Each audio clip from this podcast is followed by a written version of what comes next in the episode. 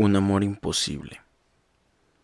El 8 de julio de 1894 llegaban a Zacatecas coches y diligencias procedientes de varias partes del estado. El ruedo de la Plaza de Toros, San Pedro, sería testigo de una corrida inolvidable, en donde alternaría Ponciano Díaz y el cubano José Bausarí, con ganadería de venadero. Entre los asistentes venía Rosario Llamas, la flor más bella de Jerez, quien era huérfana y dueña de una gran fortuna. Zacatecas vivió una espléndida tarde de toros. La banda del estado deleitaba la concurrencia con sus marchas y pasos dobles. La plaza estaba a reventar. No cabía ni un alfiler. Sonó el clarín y apareció la cuadrilla. Al frente, el coloso de los ruedos, Ponciano Díaz. Y a su lado, José Bausari. Detrás, marchaban los banderilleros, picadores, etc. La multitud enloqueció al presenciar este espectáculo. Ahí se encontraba Rosario, acompañada de sus tíos. Al pasar Ponciano, saludó al palco de la presidencia, vio a Rosario y enmudeció ante la belleza de la oriunda de la tierra de López Velarde. Mandó con su mozo de estoques, Casimiro Medina, el capote de paseo para adorno del palco de la belleza jerezana. Ponciano hizo la faena a un hermoso ejemplar llamado Pilongo, Después de realizar algunas suertes, con el debido permiso de la autoridad, se dirigió al palco donde estaba Rosario y dijo, por la reina de esta tarde, la más hermosa entre las hermosas zacatecanas. Esta acción llenó de envidia a otras señoritas que se encontraban cerca del palco de Rosario, quien enmudecida por la emoción se quitó un anillo de brillantes y acomodando ahí en el ramo de claveles que tenía en el pecho, los aventó a los pies del monstruo del toreo. Una vez que terminó la memorable corrida, Casimiro Medina, el mozo de estoques, recogió el capote de Ponciano y recibió de manos de Rosario un medallón con el retrato de ella y una bolsa con dinero para Ponciano. Los tíos, asustados por los acontecimientos, se llevaron a la señorita rumbo a Jerez. Jamás se volvieron a ver. Rosario nunca se casó, pues vivió fiel al recuerdo de aquella tarde de toros, en que Ponciano Díaz se inspiró en la hermosura de su inalcanzable musa. Ponciano tampoco se casó. Murió cinco años después de haber conocido a Rosario. En su pecho encontraron un medallón que tenía el retrato de lo que él llamó un amor imposible.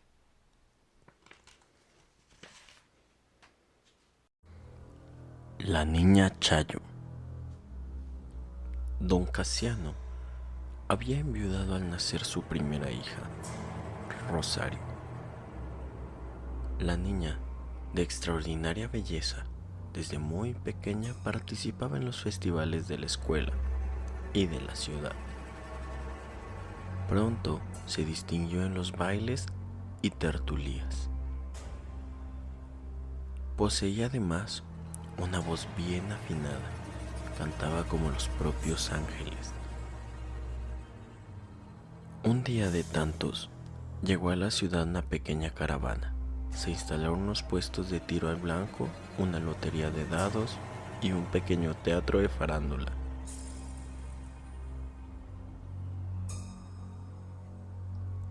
Teatro Arlequín, logrando impresionar a la niña Chayo. En una despintada marquesina se anunciaba el debut de variedades mundiales. La pequeña no se podía perder la primera función Carlos de la Fuente era el propietario, gerente, primer actor y cantante. Las luces, los aplausos de las concurrencias la fama, el dinero y la posibilidad de recorrer el mundo trastornaron a la muchacha. Carlos de la Fuente se fijó en lo emocionada que estaba la niña Chayo. Sacó juventud de su pasado. Dejó a un lado sus bien vividos 50 años y le propuso el puesto de primera dama en su teatro a la niña.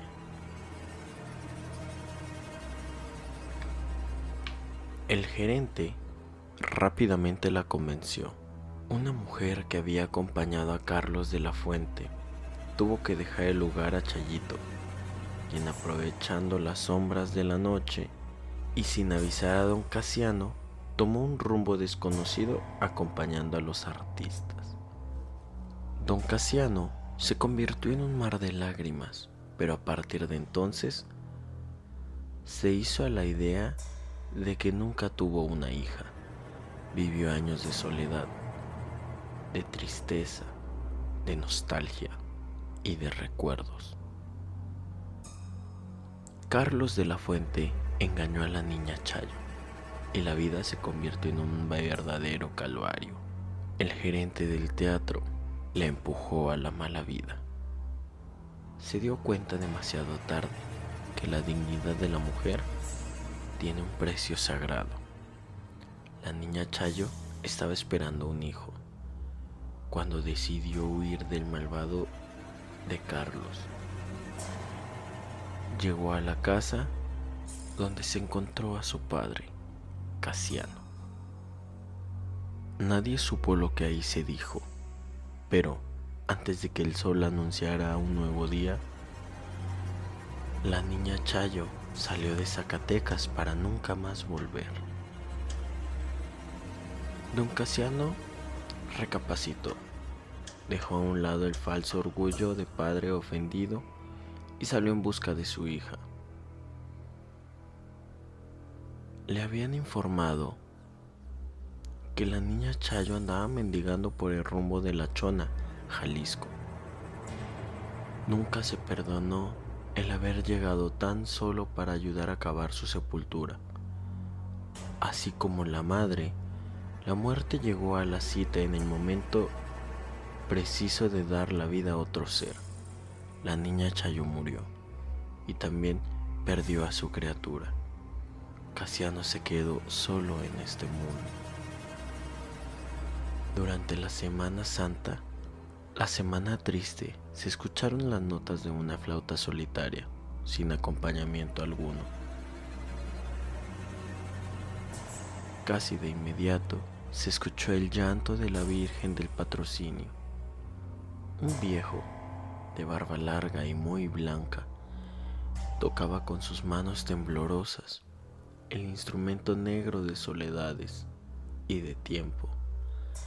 Las lágrimas se desprendían de sus ojos y rodaban, cual aguas cristalinas por la curtida piel.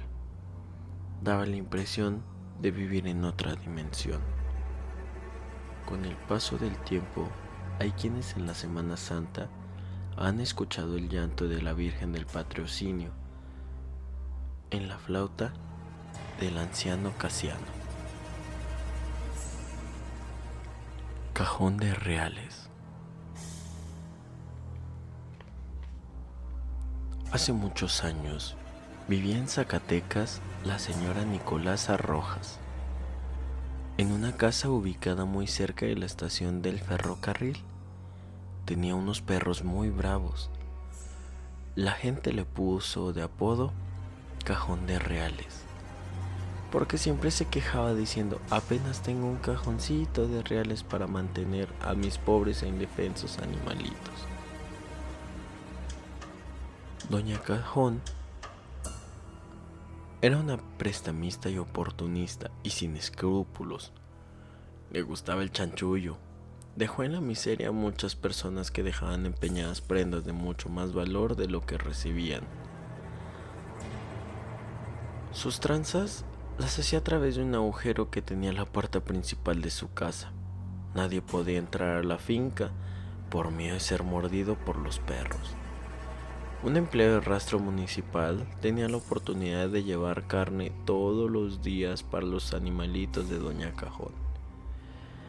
En muchas ocasiones, los vecinos se la pasaban toda la noche en vela, ya que los perros no los dejaban dormir. Un día de tantos, llegaron a Zacatecas unos titiriteros instalándose en la plazuela de las carretas. Parecían gitanos y por cierto, un negro era el jefe. Doña Cajón no se perdió ninguna de las funciones en una semana completita. Era la primera que llegaba. Las gentes empezaron a darse cuenta que el jefe de los gitanos la acompañaba hasta su casa. Después de la última función, los vecinos se encontraron cenando a Doña Cajón y a los gitanos en una fonda ubicada cerca de la carpa. Pero, ¡qué barbaridad! Al siguiente día fue robado el santuario de Nuestra Señora del Patrocinio, ubicado en la Bufa. Muchos zacatecanos indignados se quejaron ante las autoridades. Empezaron las investigaciones. La policía, siempre en vigilia, repentinamente hubo cambio de trabajadores en el rastro, pero el nuevo empleado no sabía del compromiso de llevar carne para los animalitos de Doña Cajón. Los perros desesperados aumentaban el volumen de sus ladridos porque se estaban muriendo de hambre. Por fin, la policía y algunos curiosos entraron a la casa y encontraron una escena macabra. En un inmundo cuarto estaba el cadáver de Doña Cajón, que había sido devorada por sus propios chuchos. También se encontraron las joyas y las vestiduras que le habían robado a la Virgen del Patrocinio, patrona de los zacatecanos. Se pensó que todo fue un castigo del cielo para la ingrata prestamista. Por todos los acontecimientos, la calle fue conocida como la calle de los perros.